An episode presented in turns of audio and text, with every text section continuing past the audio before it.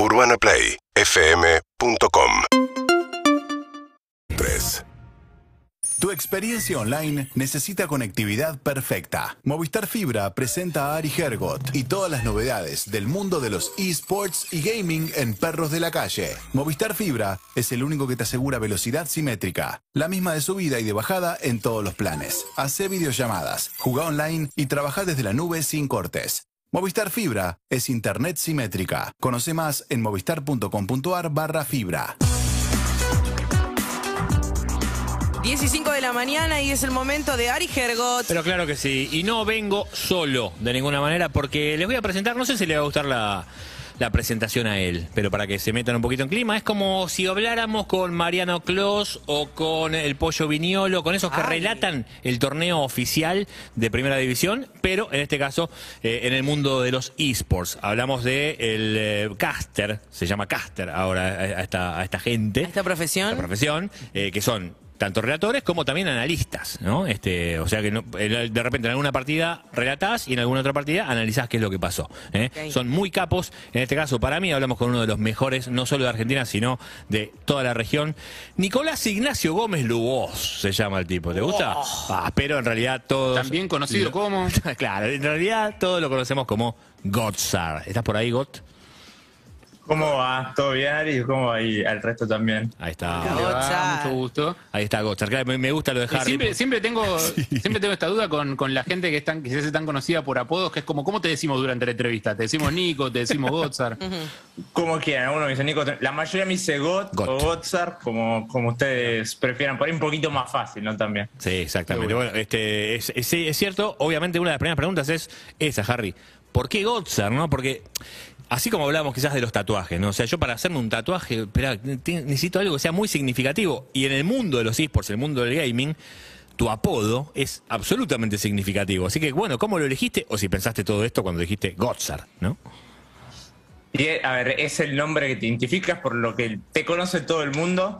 eh, pero no, la verdad es que estábamos un día en un jueguito, el Imperium, hace 10 años, más, 12, 13 años, con mi primo buscando así nombres y empezamos a escribir cosas, salió Gotzar en una, me gustó y quedó.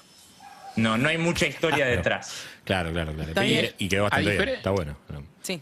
A diferencia de lo que pasa en, el, en, en deportes tradicionales, vamos a hablar de fútbol, que es donde más relatores conocemos, digamos.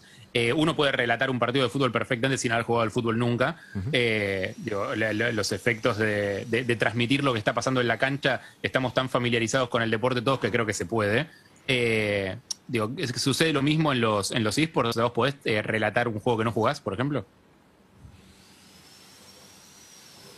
Se nos cortó. Se ofendió. Se ofendió. Eh, no, había- Ah. había- la verdad es que No está bien que habíamos hablado cosas. con su manager de no tocar este tema, justamente. Yo Harry, pido disculpas porque mi sos- instinto periodístico puede no, más. no, no Digo, podías esperar hasta el final de la nota para preguntárselo, no, se lo No, tenés que preguntar yo soy- ahora. no. Yo soy el Truman Capote de esta profesión, ¿entendés? O sea, Igual- que es la misma profesión, de hecho. O sea, Igual- muy mal elegido la referencia porque es la misma profesión. Mientras, igual mientras lo conectamos, yo tengo el recuerdo, la primera vez que vi a un caster, que no tenía ni idea que se llamaba caster, fue Sí. en un Argentina Game Show. claro. Un Stratocaster. ¿Qué tal? Eh, fue en un Argentina Game Show hace, ¿qué será? Eh, siete años atrás, ponele, y era eh, en el stand que estábamos nosotros con la marca de la gaseosa, ya saben, la, la internacional, la roja, y atrás nuestro había una arena de- Claro. de FIFA eh, que tenía 22 monitores. ¿Sí? Había 12 personas, cada una con un monitor y su joystick. Sí. Y arriba de, de- de nuestro ver, lugar, ¿Estoy? Ahí Ahí está está. Gotzar, claro, sí. está Gotzar. Y había, oh, había un chico como Gotzar que estaba relatando el partido. Yo dije, ¿esta gente está relatando el partido? Bueno, sí, es una profesión el caster. Por supuesto. Perdón, Harry, pregúntale de vuelta si te animas a ver si se vuelve a ir. No, no, no, quiero saber eh, si sos más de los gatos o de los perros. no, no, no. O te hice una pregunta y justo No, te, te no. fuiste. Eh, te, te quería preguntar eso, si es posible eh, en tu profesión, digo, relatar o, o castear un juego que no jugás. ¿Nos escucha? ¿Caster, nos escuchás? Eh, no. Eh, la verdad es tiene mu- muchísima, pero muchísima parte analítica. Ah. A ver, hola, hola. Sí, sí, Yo- Sí, sí, sí. Ahí estás. No, está con un delay fuerte, me parece. ¿eh? Ah, ok, Eso- ok. Ahí está, los escucho por el, lo estoy viendo por el stream, no tengo audio en. Ah. Entonces tenemos un problema. El Zoom Dejemos un hold un audio. segundo. Dejemos un hold un segundito porque si no Pero, tenés un delay que es imposible, es muy eh, grande no el sé si me delay. si no escuchan me bien ahí. Sí, Yo ahí- no ahí- tengo retorno de ustedes. Ahí lo retoma. Vamos ahí a trabajar para que tengas retorno nuestro porque si no va a ser muy difícil hacerlo porque el delay es muy grande con, eh, con la transmisión online. Exactamente. Eh, no sé si ahí lo estamos viendo. Sí, sí, sí, ahí lo están retomando. Perfecto. Para, te cuento algo de lo que vos eh, planteabas recién, Sí. Claro, esto de Dale. el 11 versus 11, ¿no? Eso del FIFA.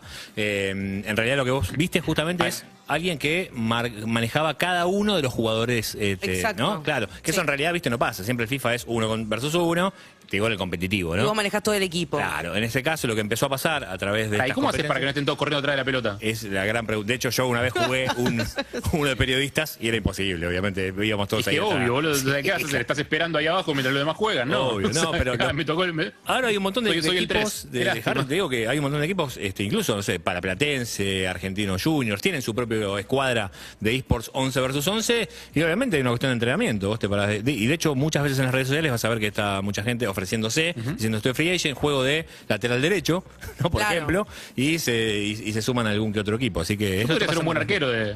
Podría ser un buen arquero en ese contexto. Sí, sí, es un poquito un embole el arquero, te digo, en el FIFA, pero bueno, sí, ahí. también es la posición más difícil. Y Caster es muy conocido, digamos, en el mundo de los relatores. ¿Hay muchos relatores? Muchos, muchísimos. Pero por ejemplo, en el caso de Gotzar, que en cualquier momento vamos a poder A hablar ver, con él a ver si, está, si mejoró el audio. de nuevo. A ver ahí. Ahí está, a ver. A ver, sí. A ver, ¿nos escuchás vos? Creo que ahora estamos, ¿no? Sí, perfecto. Ahí. Listo, uh, Bien, bien, genial. bien, Ahora sí vamos, volvimos. estamos- Harry, estamos vivos, estamos tuyo, vivos. tuyo, Harry. No, ya fue. No, era eso, esa, esa respuesta que cortamos. Esa respuesta que cortamos, quería saber digo, si, si vos podés eh, elaborar o comunicar bien las cosas de un juego con el que quizás no estás tan familiarizado, que no jugás vos, con tus propias manitas. No, si, si no tenés ni idea del juego, va a, que, va a sacar en evidencia el toque, o sea, salta la ficha y la comunidad no te lo va a perdonar. Tiene eso la comunidad de eSport. No te va a apoyar mucho siempre y cuando hagas las cosas bien. En cuanto se dan cuenta que, que no sos de ahí, eh, te hacen la cruz. Total. ¿Y sos, re- y sos relator en qué, en qué juegos? Porque solamente en el fútbol se puede ser relator, ¿no? No, no, no, en este caso él. Él es de LOL. League of eh, Legends, ¿no? Hay varios. El- Sí, el- del LOL. Sí. Bien, claro. ¿Y tenés eh, cuántos, cuánto tenés que haber jugado para llegar a ser relator y cómo llegás a ese lugar? Bueno, yo juego al LOL hace, van a ser 10 años ya casi que empecé a jugar al LOL, pero necesitas meterle por lo menos un año fuerte, pero no solamente jugarlo el juego, sino también entenderlo, ¿no? Hay que estudiar, tiene un montón de mecánicas distintas. Acá tenés 140 personajes distintos que cada uno tiene sus propias habilidades, funcionan distintos, cumplen distintos roles. eh, y cada campeón también después tiene un montón de objetos que le puedes ir comprando, que también hay una cantidad de opciones, un abanico muy, muy grande. Entonces, si no entendés cómo funciona cada cosa, Claro. eh, se complica mucho. Eh, hablaba un poquito, Ari, antes, ¿no? De por ahí, a veces uno relata, uno analiza. Generalmente hay un rol definido, ¿no? Uno se dedica 100% al relato, otro 100% al análisis. En mi caso hago ambas. Es una realidad. Arranqué como analista, después pasé a ser relator y este año voy a volver a lo que es el análisis. Porque vuelve alguien a trabajar conmigo que no quiero espolear mucho porque eso todavía no se anunció públicamente, pero alguien con el que yo hacía ahí dupla, que él hace, bueno, relatos, que se había ido a lo que era la Liga Latinoamérica, la liga más importante del continente, bueno, vuelve a trabar acá en Argentina, ya tiene mucha datos. info. Un montón de datos. Eh, pero no importa. me dijeron que puedo espolear lo que quiero, así que algo de data vamos a, ir soltando. Me Está bien, está bien. Che, y me imagino que de, la misma forma que en la transmisión de cualquier evento deportivo, cualquier cosa en vivo en realidad que se transmita, digo, no es solamente importante la parte técnica de, qué tan acertados sean tus comentarios o tus lecturas, eh, sino también la construcción de tensión y de intensidad que vos vas haciendo. Eh, cu- ¿Cuáles son los momentos intensos? O sea, ¿cuál es el gol en el League of Legends? Eh, generalmente están bueno las peleas, ¿no? Cuando matan a uno, pero sobre todo cuando matan al equipo entero rival, el exterminio, por ahí un ace, que se llama en inglés, es, es como el momento por ahí un poco más de hype, ¿no? Es como, es Minu- tu momento Víctor Hugo, Estamos- digamos. O sea, si vas a tener tu Claro. relato de, de- de Diego del gol a los ingleses, va a ser ahí. Ta, ta, ta, ta. 100%, sí, eso, o cuando sea algún final, una partida épica, ¿no? Ha pasado esas partidas que decís, está perdida, no hay manera que ganen esto, salvan la base a dos golpes de perderla y la terminan ganando, y cuando la van a ganar ese momento, ¿no? Ahí es cuando uno, eh, a- o por lo menos a mí más me gusta, ¿no? Construir la épica desde el relato. Me ha pasado, tuve la suerte el año pasado por estar en el Mundial de League of Legends como uno y uno de los equipos por ahí más importantes o con mucha historia que es Fanatic, venía 0-3, eh, había arrancado muy mal en la fase de grupos y empieza por ahí la remontada y justo me toca esa partida encima yo hincha fanático del equipo y Claro. poder eh, generar esa desde la narrativa del relato, la épica de no los den por muertos, siempre favorito y todo eso creo que es algo hermoso. Para eso me, me reinteresa cómo funciona la, la narración en ese sentido, porque yo comparo todo con narradores, con relatores de fútbol, porque creo que también sí, sí. la gente va a estar más familiarizada, también los que no conozcan tanto de tu profesión. Pero en general en el relato de fútbol viste que no está bien visto el tema partidario, salvo que sean relatos partidarios. O sea, salvo que vos sigas al relator de Racing o Gimnasio Independiente o lo que sea. Digo, en general se busca cierta neutralidad. Claro. Eh, en, el, en el caso de, de los casters, eh, ¿es necesariamente así o vos podés blanquear un poco más eh, o jugar un poco más a, a- a tener preferencias por lo que está pasando en el partido? No, 100% neutral, ¿no? Siempre se critica y con la misma vara los dos equipos. Por ahí uno tiene más afinidades con jugadores de un equipo, del otro, lo que sea, pero eh, al momento de estar trabajando, digamos, uno siempre es neutral y, y cuando hay que tirar, darle con un caño se le da y cuando hay que hablar bien del otro equipo, no importa quién sea, también se hace. Pero vos podés decir públicamente de qué equipo sos, digamos. O sea, o qué, qué equipo te, te, te genera. Sí, la mayoría lo hace, digamos. No, no es un problema, no te van a salir a juzgar por eso, Lo que digamos. pasa en este caso, lo que menciona Got es eh, Fanatic es- no es un equipo argentino, digamos. O sea, es, es diferente. Es como decir yo soy hincha del Real Madrid, ¿viste? Entonces estoy, estoy relantando, bueno, soy del Real Madrid. No es lo mismo que decir soy hincha de, no sé, de Furious o de Isurus, ¿no? Ahí sí es, es un poquito más, más complicada la historia. Y pará, y hablando de eso, vos sabés que Gotzar, eh, y en esta liga que va a empezar dentro de poquito, el 25 de enero, si mal no estoy, o por ahí, 26. 26, 26 de enero, eh, se va a producir un gran regreso. El gran regreso al competitivo de Coscu, ¿no? De Martín Pérez de Salvo. Con la Ah. Coscu Army va a empezar a jugar competitivo con sus amigos. Él tomó la decisión de decir, eh, no importa si somos malos, si somos buenos, yo quiero armar mi escuadra y yo voy a jugar competitivo League of Legends. Y además, hace poquito se conoció que no solo va a jugar la Coscu Army, sino que además van a jugar representando a Cru. El equipo del Cunagüero. O sea, eso evidentemente va a generar muchísima. Lindo. Va a estar bueno. Sí. Este, ¿cómo, ¿Cómo se preparan para eso? Got? Este, evidentemente esperan muchos, muchos números eh, que miren las partidas, ¿no? No se lo permitieron decir. No Yo me lo digas, no, era re picante. Era uno de, de las preguntas, ¿viste? sí. Era una hermosa no- pregunta que para está, está muy peleado con el Kun Agüero de hace tiempo. Él. Yo pensé, pensé que lo sabías. Claro. No, pará, les quiero Porque contar. se, se cruzaron jugando, se cruzaron una partida de Among Us y bueno, se picó ahí. Se se picó, a siempre se pica, siempre se pica. Una partida sabe, de Among se. Us. Siempre se pica por jugando el eso. Among Us y el Kun, el Kun es muy tramposo. Re tramposo. Muy tramposo. No, pero te, te cuento algo más, si querés, al- algo más de diferencia que tienen los casters con, con, con diferencia a los relatores de fútbol. Primero, que las partidas duran, pueden llegar a durar siete horas. Claro. O sea, no una partida, sino la fecha. ¿sí? Empieza, no sabes cuándo termina. Empieza a 6 de la tarde, más o menos cada partida puede llegar a durar cuarenta y pico minutos, ¿viste? Pero en, en esa fecha que juegan, que juegan a veces cinco matches, podés llegar a estar 6, 7 horas. Por eso son varios, por eso, viste, God de repente relata, de repente analiza, también un poco para cuidar la, para cuidar la voz. Y otro detalle, él hablaba de League of Legends, él también relata Valorant, también relata Free Fire. Eh, pero otro detalle es que, así como decía, que hay 140 campeones, 140 personajes que van modificando también. También lo que pasa es que a medida que hay una actualización o un parche nuevo, como se le llama a cada juego, también cambian cosas. Claro, ¿no? tenés que todo el tiempo estar viendo Entonces, qué es lo que se suma. Es muy diferente. Estamos en conexión telefónica con Nicolás Ignacio Gómez Lubos, es Godstar, es eh, caster con que estamos hablando por la fecha que se viene. ¿Nos escuchás ahí? Sí, Ahí está, si el Zoom no, no quiere. No quiere. Así que vamos, vamos por acá más fácil. Eh, Ari te había preguntado Las viejas algo. tecnologías, chicos. Las viejas tecnologías, tradicionales. siempre. volvemos Volvamos a las gol. No, Ari te había preguntado por eh, la participación de ahora de eh, Coscu con parte de su army y también Que van a jugar, van a defender la camiseta en realidad de Crew, de Crew Esports, ¿no? Eso se suma justamente a la liga que vos vas a, a estar casteando. ¿Cómo se prepara? Porque evidentemente van a llegar muchísima gente, muchísimos viewers a, a ver estas partidas. La verdad que, es una incorporación grande, importante, no no solamente con el Cocu, también como decía vos, Cruz, ¿no? el equipo del Kun, que además vienen en Valorant de meter semifinales del Mundial, eso también eh, generó una fanbase por importante detrás de Cruz. Con Coscu, bueno, la vuelta de 9Z también a la liga, que aporta un montón en, en cuanto a audiencia.